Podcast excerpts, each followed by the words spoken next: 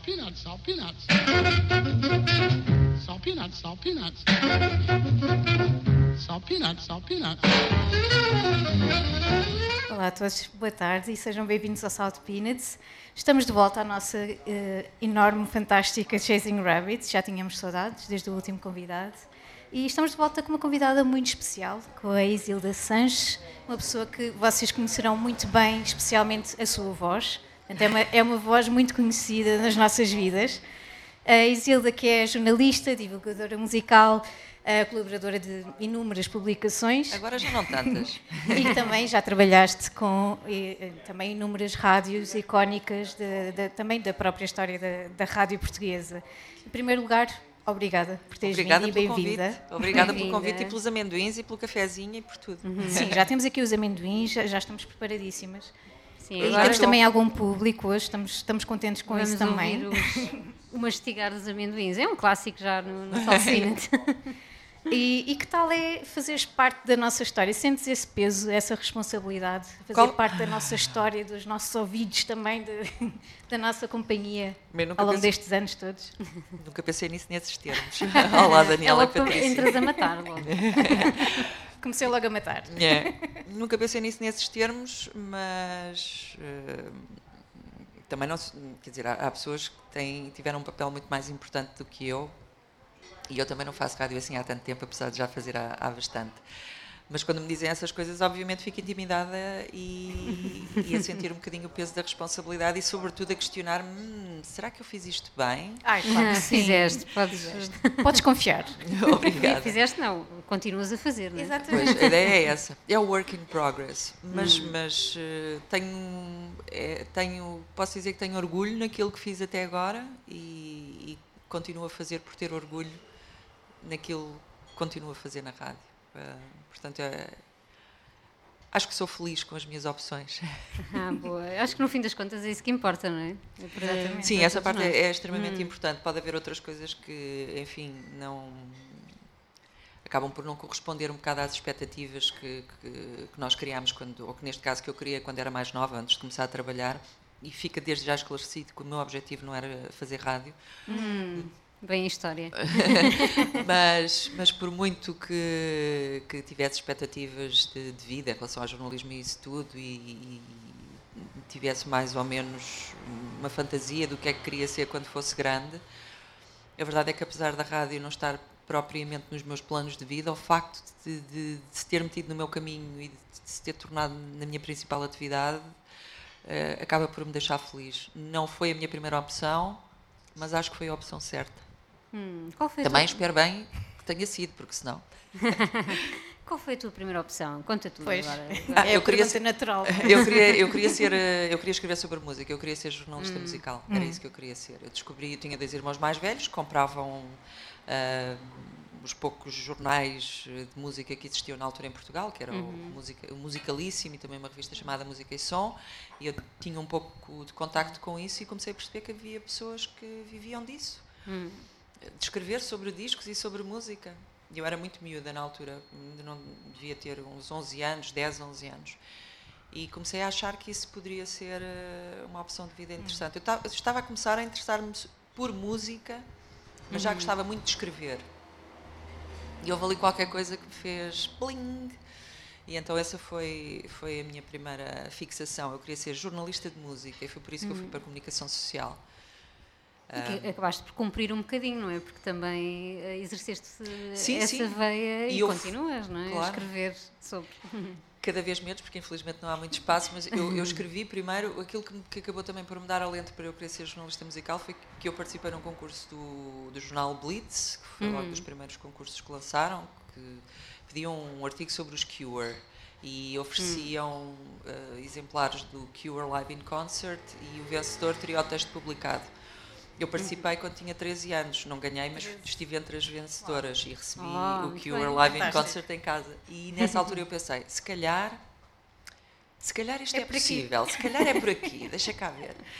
E, e, mantive mais ou menos esse objetivo e quando me candidatei à faculdade, quando entrei para a comunicação social, era mesmo isso que, que eu queria fazer, uh, era escrever sobre música. Depois, obviamente, também acabei por uhum. desenvolver outros interesses de forma um bocadinho mais sistemática, porque eu não gostava só de música. Uhum. E então já queria escrever sobre tudo e mais alguma coisa. Tornaste uh, uma verdadeira jornalista, não é? escrever sobre tudo e mais alguma coisa, sim, uma curiosa. Na, na, na, área da cultura eu queria escrever sobre tudo e mais alguma coisa, mas uh, também fiz jornalista jornalismo mais uh, clássico, digamos assim, uhum. sem ser sobre música, de, embora fossem temáticas que normalmente também estavam muito perto, pelo menos das questões culturais, sobretudo no Já, que foi um jornal que existiu durante muito pouco tempo, mas onde eu tive a oportunidade uhum. de fazer algumas reportagens interessantes sobre uh, Ocupas em Lisboa, por exemplo, que é uma das, das reportagens que na altura me deu mais gozo fazer. Uh, mas seja como for, apesar disso, a minha área sempre foi mais cultural, música, cinema, livros uh, e se calhar acho que posso dizer alguma teorização abstrata sobre a vida. Muito bem. Uh, e tu estás onde já agora? Eu estou na Nova. Ah, uh, vim, okay. Eu estou no Sabugal, estive uhum. até ao 11 lá. Uhum. Era, na altura era uma vila, agora é uma cidade. Era numa pequena vila de interior onde não, não havia internet na altura, uhum. era muito diferente. O uhum. grande motivo de excitação era conseguirmos ver a TUBE, que era o canal espanhol, que no canal 2, nos anos 80, tinha um programa extraordinário chamado La Idade de Ouro, uhum. que levava lá as bandas todas, todo o mundo, Residents, Egwenta Bunnyman, oh. uh, toda, toda a gente ia lá no início dos anos 80. Eu não tinha antena para a TUB10, aliás, para, aliás, para a TUB2. Uh, mas conseguia sintonizar e ver aquilo com muita grainha. Okay. Mas via na mesma. Isso foi suficiente para deixar lá Isso, o bichinho. Isso era, era, absolutamente incrível, porque ah, nessa mesma altura eu fazia algo idêntico com a rádio para ouvir o John Peel na BBC oh, Radio 1. Um, uhum. ou, seja, eu estava a, a, ir à procura de referências com qualidade uh, de áudio absolutamente tenebrosa, de áudio uhum. e de vídeo também mas mesmo assim eu ia atrás delas porque eu gostava tanto daquilo e gravava uh, os programas do John Peel em, em cassete, porque eu na altura uhum. ainda não tinha aparelhagem, só tinha um, um tijolo, tínhamos comprado um tijolo que tinha uhum. um leitor de cassetes e eu gravava imensos programas, gravava o António Sérgio uhum. muitas vezes e gravava claro. também o John Peel. E, e, depois à noite via também o Leda de Ouro, a apresentadora era incrível. O, o, já agora devo dizer que quase todos os episódios do Leda de Ouro estão no YouTube hum, e vale mesmo a pena ver porque é um é um programa muito desformatado, sobretudo para a altura. Na altura em Espanha vivia-se toda a histeria da movida madrilenha. A Paloma de Chamorro era incrível, uh, tinha imensa vontade. Uh, havia sempre alguém a traduzir as perguntas, porque os espanhóis têm alguma dificuldade em falar inglês, mas vou lá todas as bandas e mais algumas. E havia um, um um, a própria postura deles dentro do programa era muito relaxada, falavam de, de drogas, de sexo, de violência. De, hum. Há uma entrevista ótima com o Pedro Almodóvar, na altura, quando ele ainda tinha um projeto musical também. Aprendi muito a ver essas coisas e a fantasiar. Um dia também a querer fazer estas coisas, nem a de ser eu. E pronto, eh, não fui na televisão, mas na rádio acho que consegui cumprir esse, esse meu objetivo. Também não tinha o objetivo de o fazer na televisão, há que dizer, porque a televisão nunca rapidamente se tornou num não objetivo.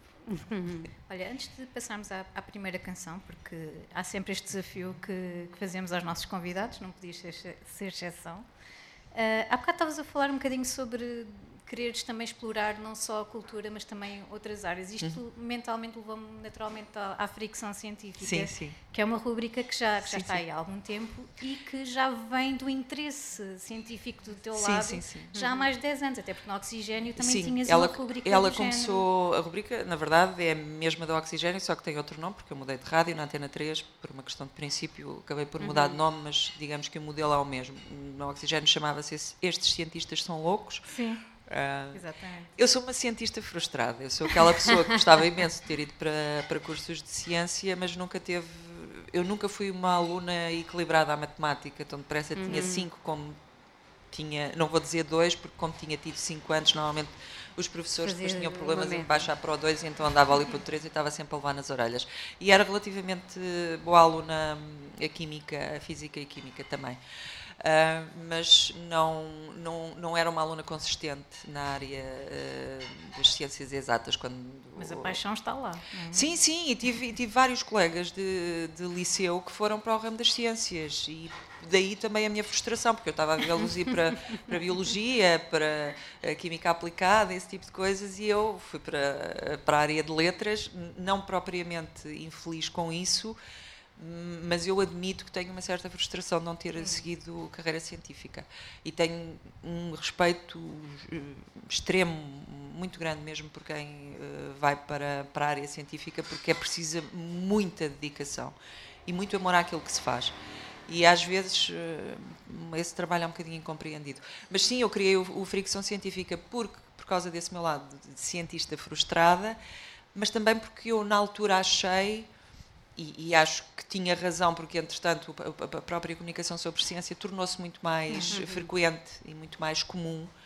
Eu achei que havia assim uma espécie de fosso que, que separava as pessoas normais daquilo que os cientistas faziam.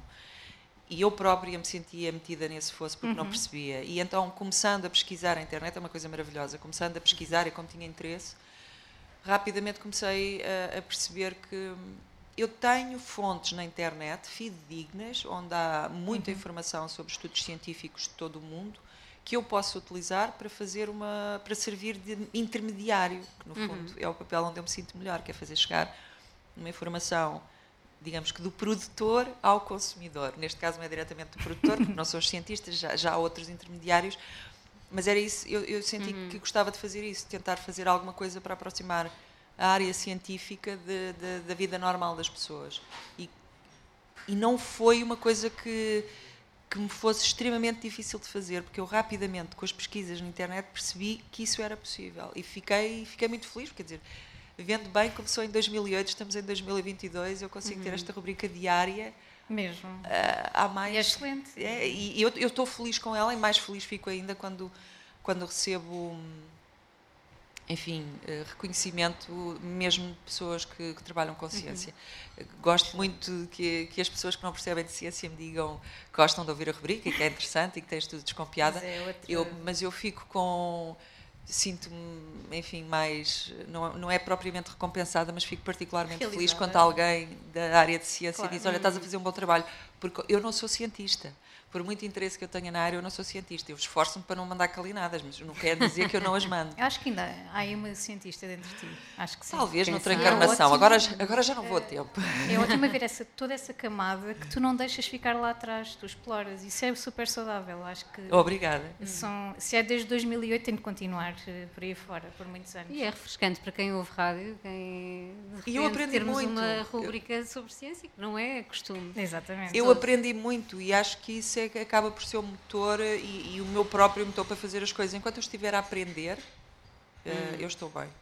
Porque hum, quando nós dizemos, ah, já sei tudo, eu não quero, já, já não preciso de mais nada, então aí, pronto, agarramos na toalha e vamos para baixo de uma palmeira ler livros que os outros escreveram. uh, mas, mas eu gosto de aprender. Uh, e, e, e estimula-me todos os dias poder ficar a saber alguma coisa, mesmo que passado 15 dias já não me lembro exatamente do que é que aprendi uh, em determinado fica. dia, mas fica lá sempre alguma coisa e sinto-me bastante enriquecida por, por esse trabalho.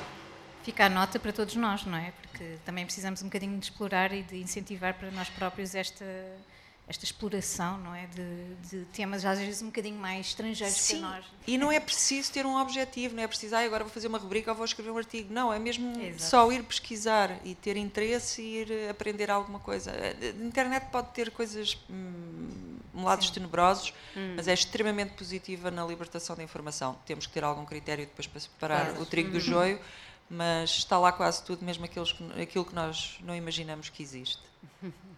Olha, passando então ao desafio, tem de ser. Uh, nós desafiamos, uh, como sempre, são quatro canções. Sabemos que é muito pouco para, enfim, resumir a nossa vida, não é? Mas infelizmente temos, não temos tempo absolutamente limitado, mas temos de ter cuidado para não ficar aqui duas, três horas. Sim. Uh, e então pedimos-te quatro canções. Nós vamos seguir aqui um bocadinho o alinhamento de, das canções que tu nos mandaste. Uhum. A primeira foi Born Never Asked, que é uma, um clássico uhum. uh, da Laurie Anderson, e estamos super curiosas para saber como é que surgiu esta canção na tua vida. Foi o primeiro disco que eu comprei. Ah, o Big Science ah. da Laurie Anderson foi o primeiro disco que eu comprei. Deve ter sido para aí. Também não tenho a certeza. Eu andei à procura do disco em casa, mas ele não estava acessível, estava com coisas à frente, móveis.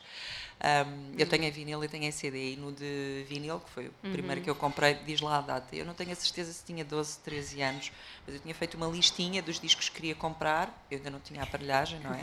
Portanto, eu comprei este disco antes de o poder ouvir e tinha oh. feito com os meus irmãos. Uhum. Uh, e havia vários discos. Era o da Laurie Anderson, havia também Dorothy Column, havia Certain Ratio, já não lembro bem dos outros, mas eu decidi-me pela, pela Laurie Anderson porque tinha ouvido o, o, Superman na rádio e tinha ficado absolutamente fascinada. Uhum. E porque ao ver a capa fiquei também fascinada pela Laurie Anderson. Eu, na altura, com o meu espírito protopunk uh, no sabugal, uh, já tentava espetar o cabelo. Uh, e ao ver a Laurie Anderson com aquele cabelo e com aquela pose e a fazer aquela música, eu achei, uau, eu isto é assim. possível, assim. eu quero ser assim. E comprei o disco. E o Born Never Asked em particular, uh, diz-me muito, porque eu nunca gostei de fazer uh, anos. Eu não gosto de aniversários, ah, é? é? uma coisa que é muito estranha. Acho que alguém na audiência que também é assim. Just saying. É, é, é, digamos que há um, uma pressão extra com a qual eu não me sinto muito confortável. Mas acho, acho, acho muita piada ao início da música quando a Laurie Anderson começa com You're born, so you're free, so happy birthday. E eu achava sempre que ela me estava a dar os parabéns a mim, era uma ah. coisa que era só para mim, não era pública. mas, mas é por aí. E continuo a gostar muito do disco, acho que a Laurie Anderson é uma figura importantíssima. Um, por ser mulher, por ser uma mulher que vem da vanguarda e conseguiu conquistar uh, hum. praticamente o mundo inteiro com uma canção estranhíssima, com vocoder e com uma letra muito estranha tenho grande admiração por ela, pelo trabalho dela e continuo a achar que este disco tem ainda muito para revelar em 2022 e, foi o primeiro que eu comprei. Onde é que eu estava com a cabeça quando comprei este disco, 12 ou 13 anos? Mas fizeste bem, Isilda, valeu. Sim, estavas com a cabeça no sítio exato, no sítio certo. E pronto, e com esta introdução perfeita, vamos ouvir a Born Never Asked. It was a large room full of people, all kinds.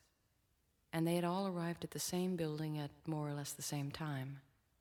And they were all free. And they were all asking themselves the same question What is behind that curtain?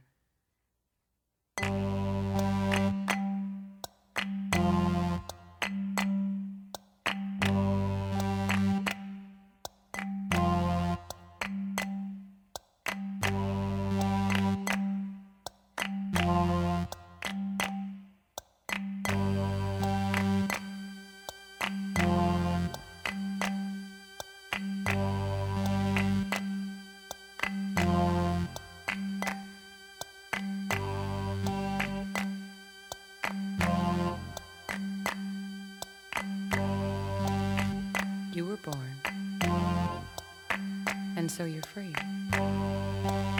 So happy birthday.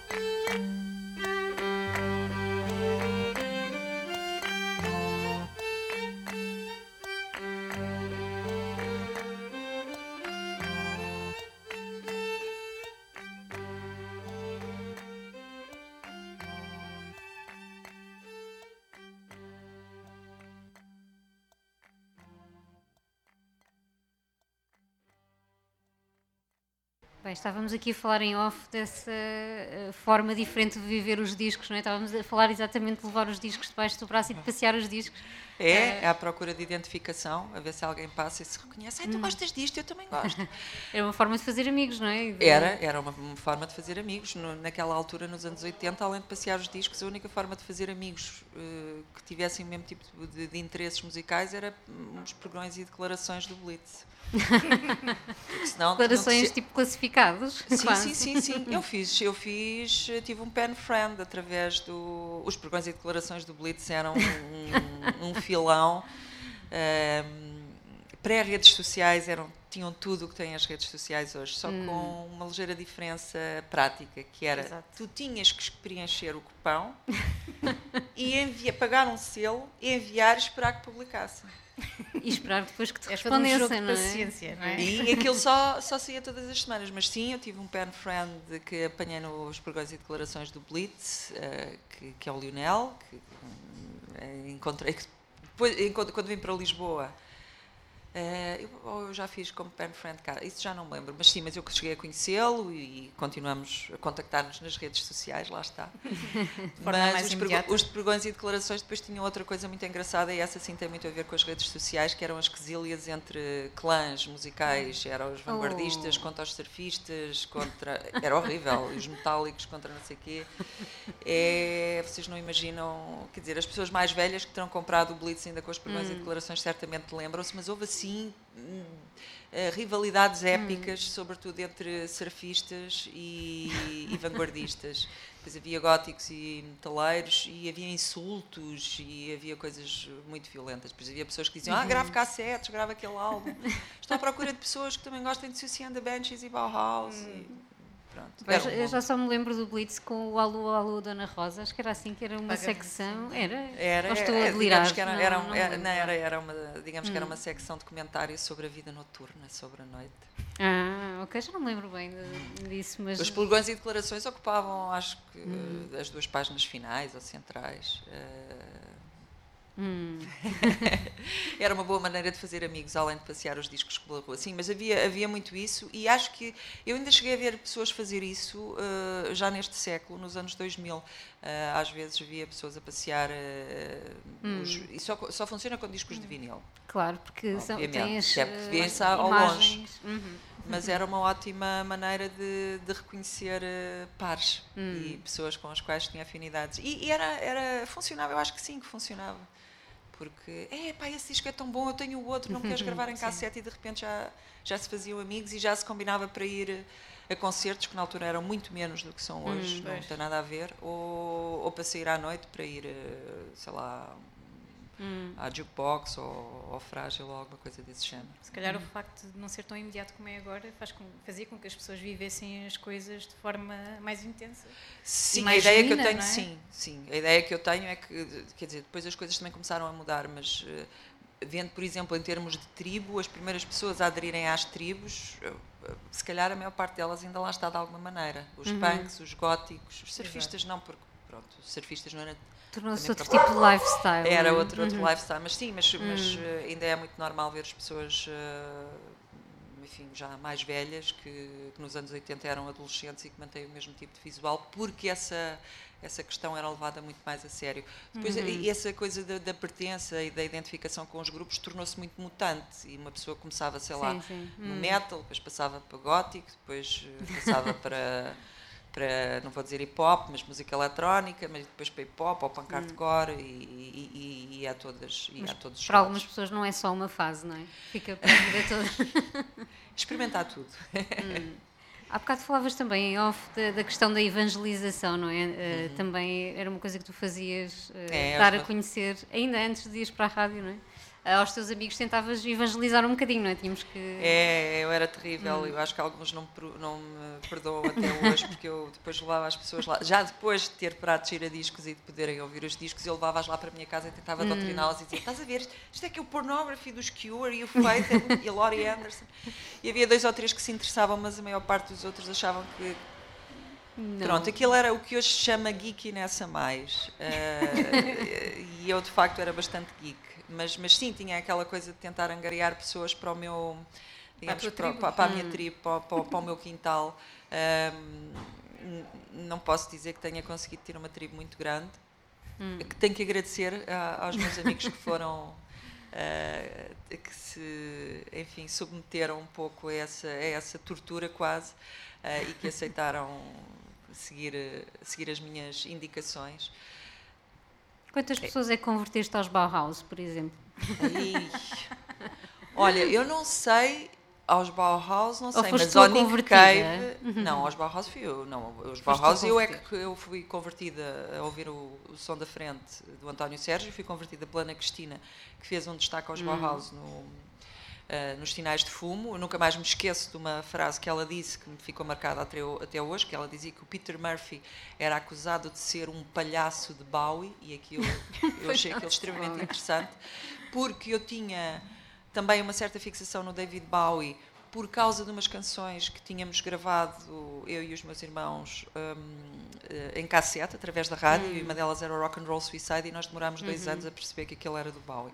O Rock and Roll Suicide era uma delas, e a outra era o Lot of Love dos Led Zeppelin, que também demorámos bastante uh, a identificar uhum. e que depois ficaram ali como duas duas referências importantes. Mas sim, os Bauhaus, eu fui convertida pela Ana Cristina, tentei, obviamente, converter uh, os meus amigos e amigas. Não sei, acho que na altura. Acho que na altura o Nico, que era um dos meus amigos, converteu-se mais ou menos, mas, por exemplo, em relação à Nick Cave, quando saiu o primeiro álbum, andava lá a tentar doutrinar as, as minhas amigas e toda a gente achava que aquilo era estranho, mas agora adoram o Nick Cave desta claro. última fase e foram vê-lo ao Calorama e adoram e, e acham o máximo e lembram-se eh, de como eu tentava doutriná-las com o From Earth to Eternity, que era muito mais difícil do que os discos dele agora. Sim. Portanto, acho que aí consegui alguma coisa. Pelo menos com o Nick Cave consegui. muito bem, muito bem. Também, é assim, quem não for convertido para um concerto de Nick Cave, sai de lá eh, convertido pois, não é? até assim, Sim, ele, ele, ele, tem muito mais jeito para a evangelização do que eu. Naturalmente, sim. Mas agora a tua evangelização uh, continua na rádio, não é? Como é que, não foi a tua primeira escolha, uh, disseste-nos há pouco, mas como é que depois surgiu a oportunidade para, para fazer uh, rádio? Para fazeres rádio? Eu estava a trabalhar no SET, no jornal 7, que na altura ainda era um jornal, e o jornal ia fechar. Uhum eu ainda não sabia na altura que ia fechar, mas uh, a XFM estava a abrir e eu, como tinha sido sempre muito uma ouvinte de rádio muito dedicada e tinha ouvido o António Sérgio e também tinha ouvido muito As Noites do Lar do hum. Ricardo Salói, do Aníbal Cabrita e eles estavam lá a trabalhar. Um, fui uma das pessoas que foi fazer reportagem sobre a estreia da, da XFM. Falei uhum. com todos os meus heróis, escrevi um artigo ali no meio daquele contacto que, que, fiz com as pessoas, alguma coisa ficou porque, passado algum tempo, eu sou convidada para ir uh, trabalhar para a rádio. Uh, isto porque tinha sido uma pessoa, José Carlos Malato, uhum. que tinha arranjado, que também estava na primeira formação da, da XFM, uh, eh, tinha sido convidado para ir, penso que para a Renascença ou para a comercial, já não sei, então eles estavam a precisar de uma pessoa que fizesse produção, sobretudo. E eu, como tinha passado por lá, acharam que era boa ideia, mas eu, eu, eu, devo dizer que eu não percebi que estava a ser convidada quando fui convidada. Eu achei, okay. eu achei que me estavam só a dizer que, que, estavam a precisar de alguém para a rádio, mas que não estavam a falar comigo, porque eu fui convidada numa viagem para o Porto em que se estavam a assinalar os 15 anos dos chutes e pontapés. Hum. Uh, e o Luís Montes eh, estava, que era o diretor da XFM, era também, hum. digamos que o a pessoa que estava a organizar o concerto e, e eu tinha ido fazer reportagens sobre a rádio e veio dizer, ah, nós estamos a precisar de uma pessoa na rádio para fazer produção. E eu, sim. E só à segunda vez é que eu percebi que de facto era, estavam a falar comigo e que eu devia fazer testes. Correram muito mal os testes, eu era péssima a falar. Depois tinha muita informação e falava durante imenso tempo na rádio e não, não tinha noção das respirações. Portanto, não tive propriamente assim, mas uma entrada fulgurante, toda a gente achar que eu ia ser eh, assim um grande fenómeno, antes pelo contrário, eu era muitas vezes comparada uh, ao personagem que faz rádio no, no filme do, do Tarantino, do Reservoir Dogs, tem assim uma voz oh. super monocórdica. Mas isso também não é problema, porque o John Peel também lhe diziam que ele tinha uma voz muito monocórdica. Portanto, aí... É todo um estilo, é também. Mas, de qualquer forma, eu já não tenho aquela postura tão monocórdica que tinha antes. Mas as pessoas, uh, os meus colegas gozavam muito comigo. Depois eu acabei por fazer produção e emissão, mas foi assim que aconteceu, um bocado por, uh, por acidente. Foi em consequência dessa entrevista que eu fui fazer à XFM com as pessoas que iam fazer a rádio e uh, calhou eles estarem a precisar de uma pessoa e terem achado que eu me podia enquadrar porque tinha, enfim, tinha falado mais ou menos a mesma linguagem que falavam as outras pessoas que trabalhavam na rádio, tinha digamos que estava dentro da linha musical da rádio, e, mas foi, foi um tiro no escuro, porque eu não tinha experiência nenhuma, eu não tinha feito hum. nenhuma cadeira de rádio, eu tinha feito cadeiras de tudo, cinema, uh, jornalismo, relações públicas, tinha feito cadeiras de tudo, menos de rádio, porque eu achava que eu nunca iria fazer rádio porque não tinha voz de rádio. E tinha vindo de Sabugal e uh, tinha um bocadinho de destaque, tenho, ainda tenho um bocadinho os S.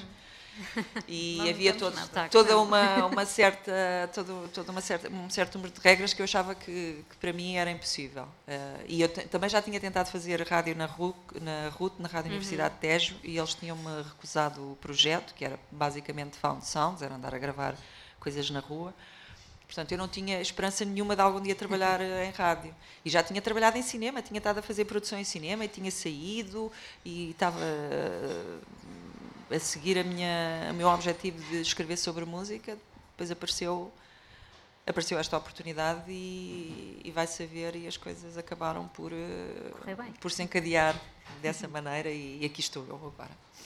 Muito bem, então antes de continuarmos aqui a nossa conversa, vamos então ouvir os Bauhaus e quem ainda não está convertido, mais uma oportunidade é? de, de, de, ficar convertido com este Bela Lugosi's Dead.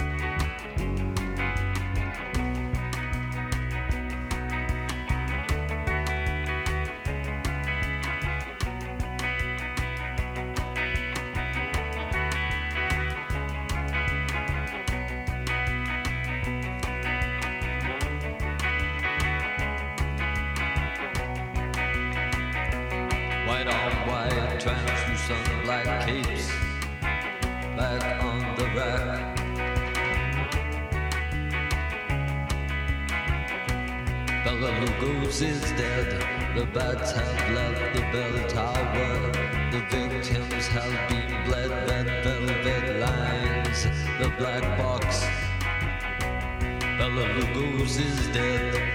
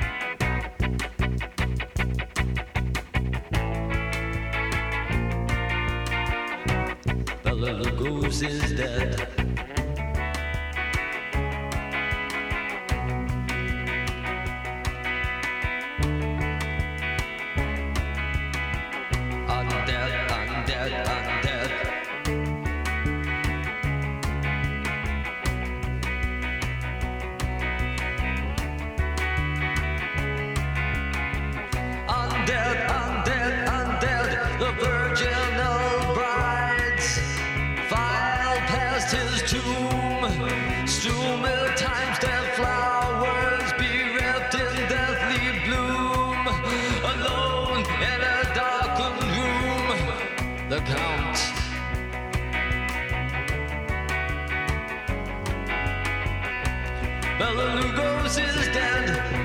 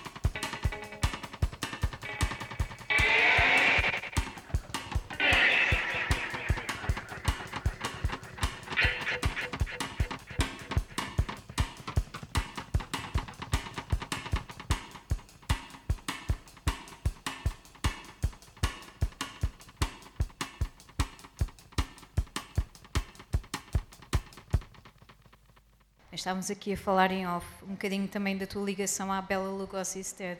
É. E não, não queríamos que, que, toda a gente perdesse também esse, esse bocadinho. a explicação. O porquê Bela Lugosi's Dead, neste caso. Então, eu já tinha explicado, tinha descoberto os Bauhaus na, num Sinais de Fumo da Ana Cristina, no som da frente. A questão é que eu, obviamente, eh, quando descobri os Bauhaus, para mim eles eram uma banda gótica, de, um, ehm, aquilo que chamava uh, rock independente na altura, mas assim, uma cena mais surumbática e negra.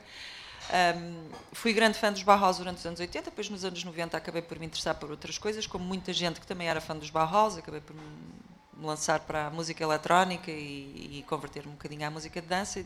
Deixei de ouvir Bauhaus durante bastante tempo e uh, já neste século, uh, acho que a uhum. propósito de um dia de Halloween em que estava a escolher música especial para o Oxigênio, resolvi ir buscar o Belo Lugosi's Dead porque achei que era extremamente adequado. E ao pôr a música outra vez, fez-se luz. Eu de repente, isto é dub. De repente eu percebi que um dos maiores hinos do chamado rock gótico, uhum pelo menos era assim entendido, era na verdade uma faixa de dub. E fiquei, tive uma epifania, fiquei, como é que é possível? Como é que é possível isto ter-me escapado? Obviamente escapou porque eu não tinha as referências certas na altura e porque depois andei distraída, mas depois de ter ouvido os tais discos do King Tub e do Lee Perry e até da Techno, de repente quer dizer, é, tornou-se muito fácil reconhecer uhum. uh, a marca do dub, que normalmente tem uh, as canções têm mais espaço, é uma coisa mais esquelética, mais dominada pelo baixo e pela bateria, aos ecos e estava tudo no Bela Lugosi's Dead. E foi uma epifania que eu tive, foi uma canção que se revelou duas vezes e da qual eu ainda gosto mais hoje, depois de ter encontrado o dub, do que gostava originalmente. Não é impressão minha esta história do dub. Eu depois fui para a internet e hoje em dia lá está aquelas informações que na altura eram difíceis de encontrar, hoje em dia estão eh, até na, na Wikipedia. Os Bauhaus não só gostavam de, de reggae e dub, como de facto queriam uh, fazer um exercício dub quando estavam a fazer o Bela Lugosi's Dead. Portanto, eu, eu gosto sempre de de lembrar isto que alguns, algum pessoal mais gótico não gosta que eu diga isso, mas, mas eu estou, digamos, convicta uh, da afirmação. Há muito dub no Bela Lugosi's Dead. Isto só comprova que, que estarmos abertos também acaba por nos permitir redescobrir claro. estes heróis todos, não é? Claro Ainda há bocadinho falaste do Nick Cave, que, que, as pessoas que tu evangelizaste estavam ali um bocadinho de pé atrás, mas que agora vão para o calorama e, e Ele na altura gritava muito missa, mais. É?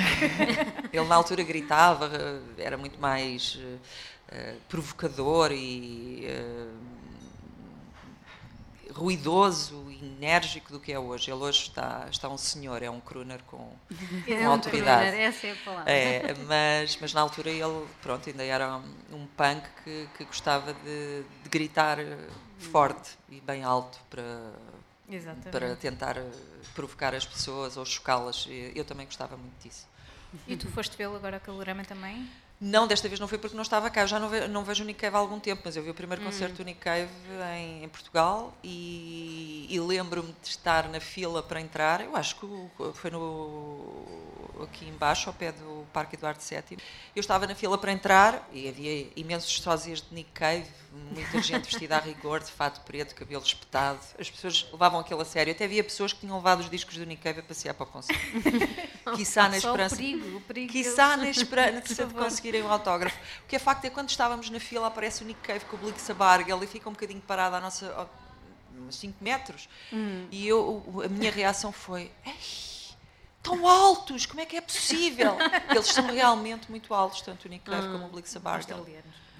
Uh, o Bargel é, é alemão, mas sim, mas, mas, mas eram os dois muito altos e eu fiquei muito surpreendida com aquilo, altos, magros e com imensa pinta, claro. mas eu acho que o Unicef para ainda duas ou três vezes uh, até este século, mas agora no Calorama não fui ver porque uhum. não estava cá. Hum. Mas tenho pena. Este historial de concertos e de festivais foi muito importante também agora para, para o livro do, do Henrique Amar. É? Sim. Nós estivemos também na apresentação, do livro, agora hum. na Feira do Livro. Uh, e claro que o teu nome foi mencionado, foste uma das principais colaboradoras, não é? Com, com alguns Escrevi testemunhos. Um dos textos. e... Escrevi um dos textos sobre, mas é sobre a fase, já sobre a fase uh, século XX. Hum. Século okay. 21? 21. 21. E eu queria perguntar-te um bocadinho se, se, existe aí algum que tenha marcado, se foi, por exemplo, o do Nick Cave, ou se foi algum que tenha marcado especialmente. Eu, agora já é muito difícil, mas para, para falar de concertos que me marcaram, eu tenho que dizer. Um, houve um na Central Tejo, dos Urban Sax, que nem sequer são propriamente uma uhum. banda, digamos que era um projeto teatral e musical era uma, um grupo de saxofonistas, eram dezenas de saxofonistas que depois uh, faziam uhum. intervenção uhum. artística e que foi um concerto absolutamente inacreditável, porque estar na Central Tejo, junto ao Tejo, e de repente começarem-se a aproximar dezenas de saxofonistas vestidos uh, quase de, astra, de, de, astronautas e a fazerem imenso barulho e depois começarem também a descer pelas paredes da Central Tejo, aquilo foi uma coisa muito hum. fora, não era não era propriamente jazz, era uma coisa muito experimental e teve muito, muito, muito impacto em mim. E foi das coisas. Isso deve ter sido talvez em 85, talvez uhum. 86, e foi um dos concertos que, que mais me marcou. Uh, também gostei muito de um concerto que vi na ZDB, de Comets on Fire, fiquei com uma dor de cabeça tremenda no dia seguinte, porque fiz muito headbanging, okay. mas, mas foi um concerto absolutamente incrível, mesmo daqueles em que apeteceu ir fazer mosh uh, hum. para o meio das pessoas, e eu estava muito perto do palco, não resisti à tentação de subir para o palco e, e começar ali também a fazer headbanging, mas, mas fiz ali no público, gostei muito. Um, Roy Sheen Murphy, concerto dos Moloco no, no Sudoeste. Exatamente aí que eu ia, porque é a próxima é, canção. É. Foste, foste ao último concerto? Não, o último concerto dela foi aqui no Calorama, portanto não fui. Eu fui ao concerto dela no, no Coliseu, quando ela tinha estado cá no Coliseu, que foi a primeira uhum. vez que ela veio com, digamos, com o guarda-roupa uhum. todo e trazia os, os fatos do Alexander McQueen e era uma coisa inacreditável. Uh, fui a esse, fui ver Maluco no, no Sudoeste, vi, via também um ótimos iPad Meco. Um, ela é absolutamente extraordinária. Uhum. Eu adoro a Rushing Murphy, acho que ela é uma força da natureza e mais até do que a imagem dela e a figura dela em palco são obviamente muito impactantes e muito cativantes e ela, ela é mesmo fascinante. Ela é incrível a escrever letras, é uhum. incrível e tem letras absolutamente incríveis mesmo. Eu não tenho, faltam umas palavras até para falar dela porque é, é daquelas pessoas que nós olhamos e pensamos o boneco da Roy Sheen é ótimo, ela tem uma voz bonita, mas quando vamos ouvir algumas das canções que ela escreveu, uhum. mesmo nos Maloco, são dentre as melhores uhum. canções deste século. Estão, são uhum. profundas, uhum. são reflexões extremamente importantes sobre ela e sobre o mundo, têm muito sumo e matéria para, para nós ficarmos a pensar e estão extraordinariamente bem feitas. Roy Sheen Murphy, sou fã. Hum. E já conversei com ela e ela é ótima. É Sim, oh. conversei com ela pelo telefone, só pelo telefone, porque ela não é, também não é propriamente muito disponível depois para dar entrevistas hum. depois dos concertos. E, e, ela tem a cabeça muito mais no sítio do que parece. Hum, isso é interessante. Boa perspectiva. Mas tem, tem aquela personagem de palco. E esta, esta canção que tu escolheste, a Overpowered, o que é que tu levou a escolher? Porque se calhar é difícil escolher, não é? Suponho. É, mas a Overpowered é uma das melhores ah, canções deste século. É, a, a, Overpowered para mim é uma das melhores canções deste século e tem uma coisa que eu gosto particularmente, que é a referência científica. Ah. Ou seja, ela também constrói a canção muito à volta de, dessa questão. Pronto, tem uhum. referências científicas que a mim me claro. fazem. Uh, me despertam muito interesse e que me lembra também uma canção que eu gosto muito, que é o, o Supernature de, de Serron, que também é uma canção super apocalíptica e que acho que também tem a ver com o universo da, da Rushing, porque é uh, disco e neste caso é, até é mais italo-disco, ou seja, tem uma componente eletrónica muito forte. E o Overpowered, de alguma maneira, eu gosto de passar a, a, o Overpowered a seguir ao Supernature porque acho que tem ali alguma coisa a ver em termos temáticos e também em termos estéticos. Ouçam com atenção o que ela diz, porque acho que faz, faz todo sentido. E depois também é uma, é uma canção sobre, sobre força interior e hum. sobre força interior feminina. Acho que isso também é importante ir por aí. Então, vamos embora. When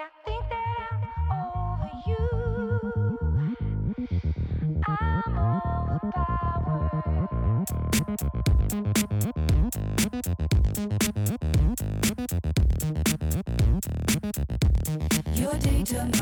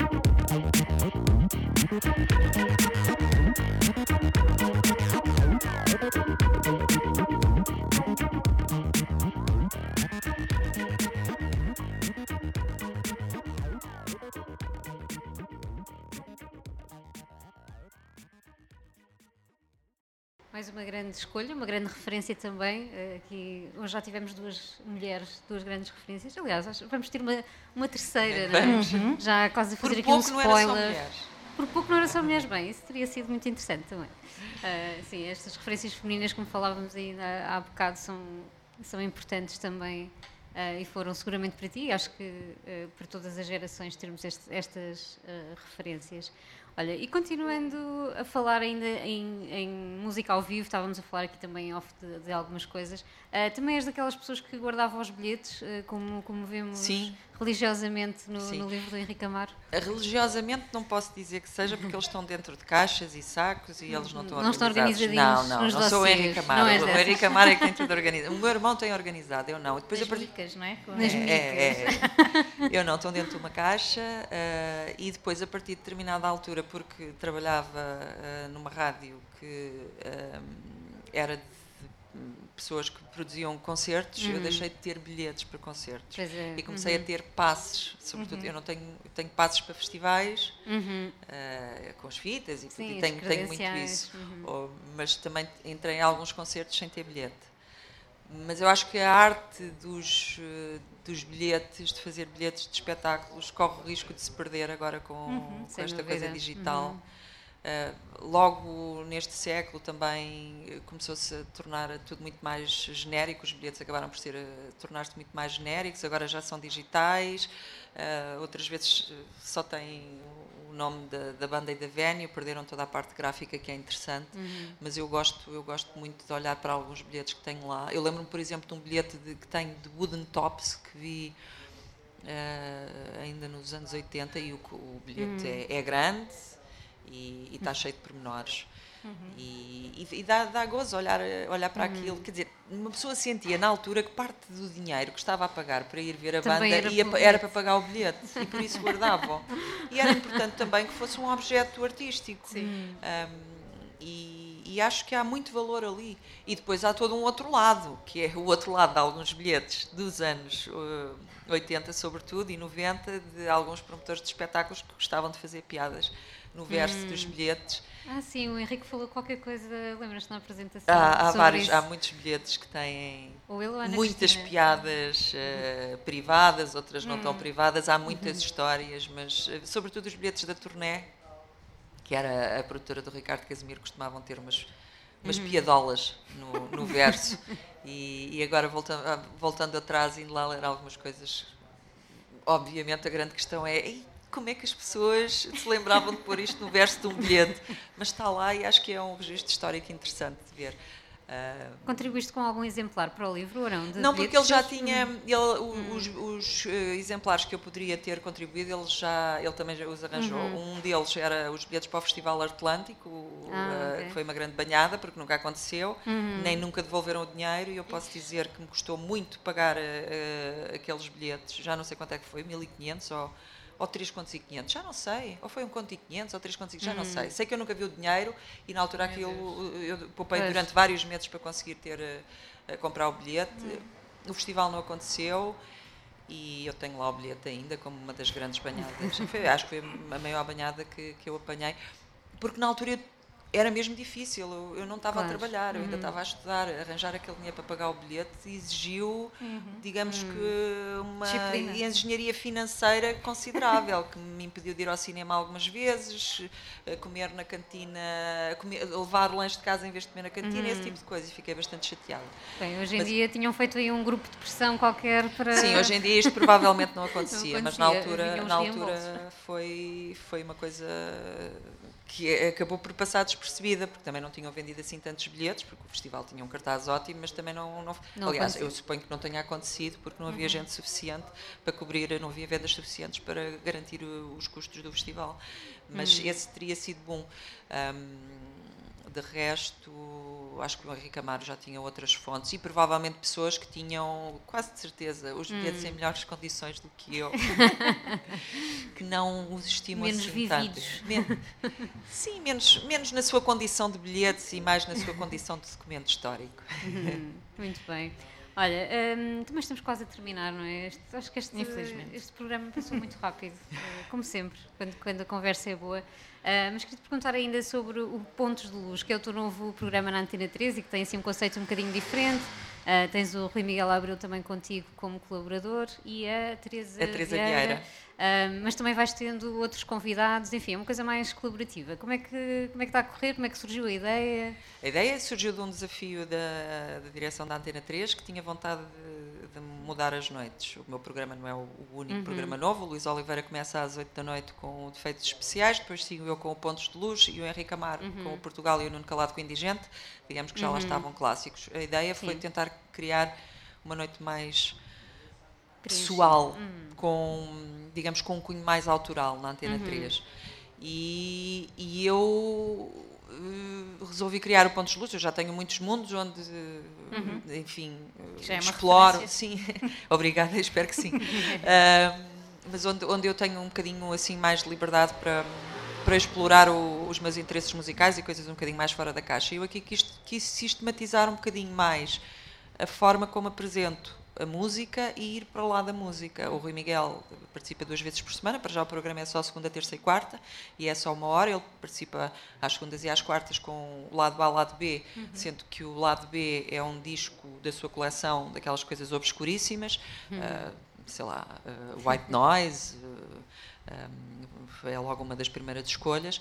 Um, e no lado A, à quarta-feira, são coisas mais recentes e têm a ver com, com aquilo que vai saindo e onde uhum. ele já escolheu, por exemplo, o Bill Callahan. Um, eu conheço o Rui Miguel há muito tempo, foi uma das uhum. pessoas que, com quem estudei na faculdade logo no primeiro ano, portanto, uh, conhecemos há bastante tempo e era, ele também era das pessoas que tinha ido para o curso de comunicação social para escrever sobre música. E ele começou a fazê-lo antes de mim, aliás, uh, ele foi para a capital antes de mim, depois ele é que me chamou também para eu começar a escrever na capital. Ou seja, uhum. não só somos amigos, como já, já nos conhecemos mesmo há, há muito tempo e acompanhamos o crescimento uh, do gosto musical de, de, ambos.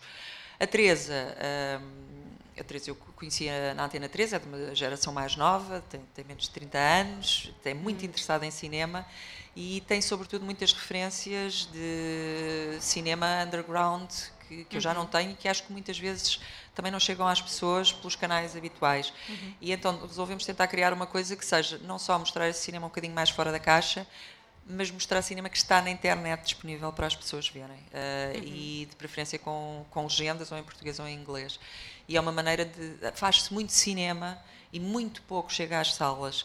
E acho que este, estes uhum. espectros da Teresa Vieira é uma boa maneira de tentar revelar outros lados das imagens em movimento, ou mais experimentais, ou de hum, proveniência geográfica mais uh, estranha. Ela está a ter particular atenção, por exemplo, ao cinema de leste.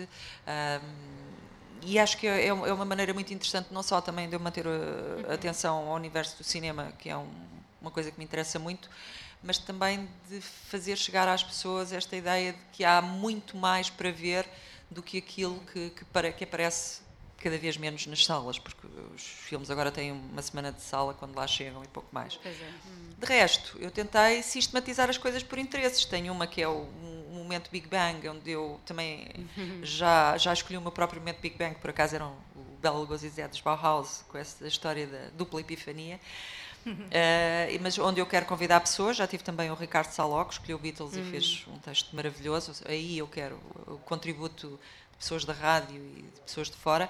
E depois tenho uma, uh, uma rubrica, porque sempre foi uma área que, que, me interessou, de música com conteúdo político ou revolucionário, que é o som uhum. da mudança. Porque acho que é um lado que, se, que marca a história da música em praticamente todos os géneros. E nós encontramos isso na, uhum. na, folk, na soul, no funk, no uhum. punk, na música de dança, no rock, em todo lado. É transversal. E, uhum. e, é uma maneira, às vezes, de ir buscar coisas fora. E ainda tenho outra que é a música que não passa na rádio, porque eu acho que, de facto, há muita música que não passa na rádio porque as pessoas acham que é estranha. Uh, e é. Agora, um, o facto de ser estranha obriga a que ela seja censurada? Não. Então eu, para, digamos que criar ali um enquadramento para poder passar ou eletrónica experimental uh, ou uh, sei lá, rock mais uh, experimental também, vanguardista, ou até cenas completamente abstratas, criei ali aquele espacinho onde, uma das coisas, eu posso dizer desde já, ainda não vai ser a próxima, mas onde eu quero, por exemplo, passar um disco uh, feito por uma portuguesa, a Matilde Meireles, que é sobre a, é o ciclo de vida de uma batata. Ok. Uau. E essa é de facto música difícil de passar em rádio porque é, é uhum. cheia de subtilezas. Digamos uhum. que ela uh, filmou o som da terra, uh, gravou o som da terra. Mas eu acho que enquanto Uau. conceito é tão interessante, ainda por cima ela está a ganhar cada vez mais notoriedade na, na, na cena de arte found sonora. sounds e arte sonora uhum. internacional, que é uma das coisas que eu quero mostrar. Uh, ou seja, quando eu digo que é mesmo música que não passa na rádio, não, é mesmo música que uhum. dificilmente passa na rádio. Por exemplo, o próximo vai ser com os Test Department, que era uma banda de uh, rock industrial inglesa, que por acaso era para ter vindo cá recentemente, mas cancelaram. Mas é um disco que eles fizeram com os mineiros ingleses em 1984, que foi na altura da greve do, dos mineiros em Inglaterra, que durou quase um ano e que foi uma coisa seríssima. Eles fizeram um disco com os mineiros, uh, de apoio e com discursos deles e inclusive fizeram espetáculos em que faziam angariação de fundos e sessões de esclarecimento para as pessoas perceberem o, esse lado. Esse não é no. Esse por acaso eu estava a dizer que ia ser no. no já, já estou toda trocada com as rubricas, porque às vezes já, ia ser música que não passa na rádio, mas vai ser precisamente no som da mudança, música que não passa na rádio. Uh, o último foi com o Zotecre, que esses, por exemplo, também podem ir para o som da mudança.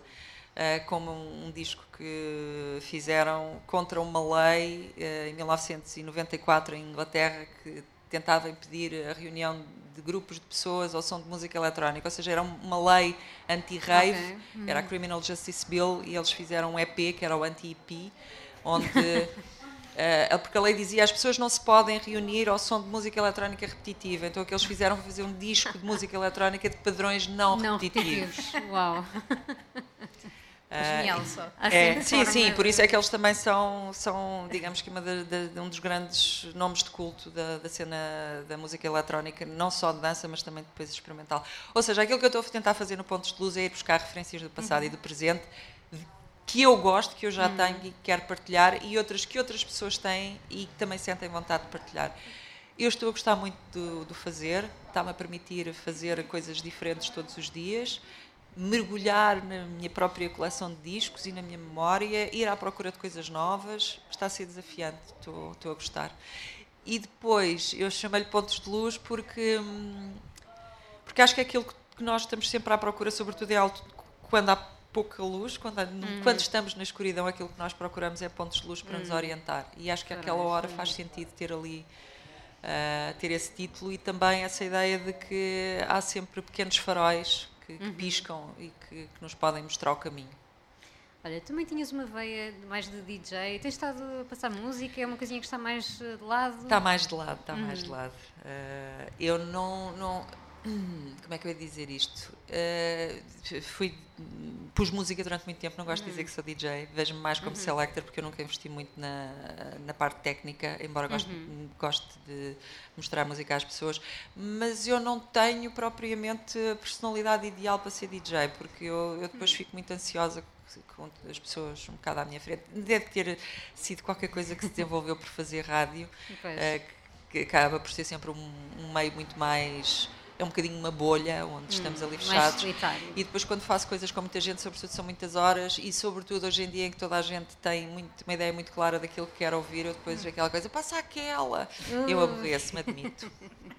Ou seja, o DJing neste momento não é uma atividade que eu uh, esteja a desenvolver assim com, com muita convicção bem, e antes de passarmos aqui à nossa última escolha, tu escolhes a Alice Coltrane. Sim. Uh, acho que é uma excelente forma de terminarmos uh, também. Tu hoje ainda vais para o iminente, é não é? ainda tens aí um dia longo com a emissão especial da, da Antena 3.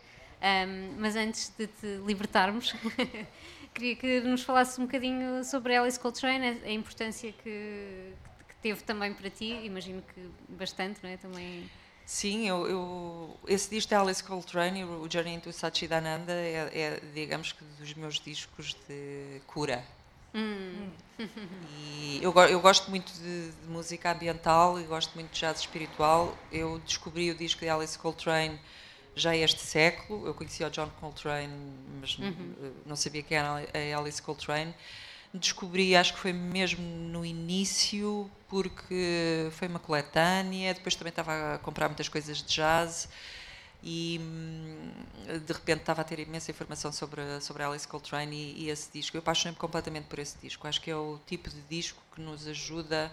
Para já, o Satchidananda, digamos que era o guru yogi dela, uh, portanto, hum. logo aí se vê que há uma componente uhum. de, espiritual Depois a Alice Coltrane estava muito ligada ao jazz espiritual, era uma das grandes figuras. Aqui o Pharoah Sanders, infelizmente, Sim, faleceu ontem. Uh, ele também participa no disco. Uh, e era outra, foi outra das figuras do jazz espiritual que eu descobri mais ou menos na mesma altura que a, que a Alice uhum. Coltrane. Eu, eu, é um disco que me. Eu podia fazer uma piada um pouco parva, que às vezes eh, faço assim em tom ligeiro, que é abre-me os chakras. É, é, é, é, um disco que me faz bem, eu acho que sim. É um disco que me ilumina, que me faz sentir bem com a vida. Eu acho que a, que a harpa uh, tem um som mágico, é um instrumento com um som uhum. mágico. E, e, tocada pela Alice Coltrane ganha uma dimensão mística. e eu gosto, gosto mesmo muito de, de pôr este disco a tocar e, e não fazer nada. E então, uhum. se for num fim de tarde com algum sol, eu creio que chego a ter uh, experiências quase psicadélicas uh, a ouvir o disco, porque. Porque as próprias notas da, da, música, não sei, ecoam de alguma maneira com. Isto parece assim uma coisa, uma divagação poética, mas não, eu acredito que a experiência é real. Ecoam de alguma maneira uhum. com, com os raios de luz que acabam por, por encher aquela divisão. É um disco maravilhoso, maravilhoso. Uhum.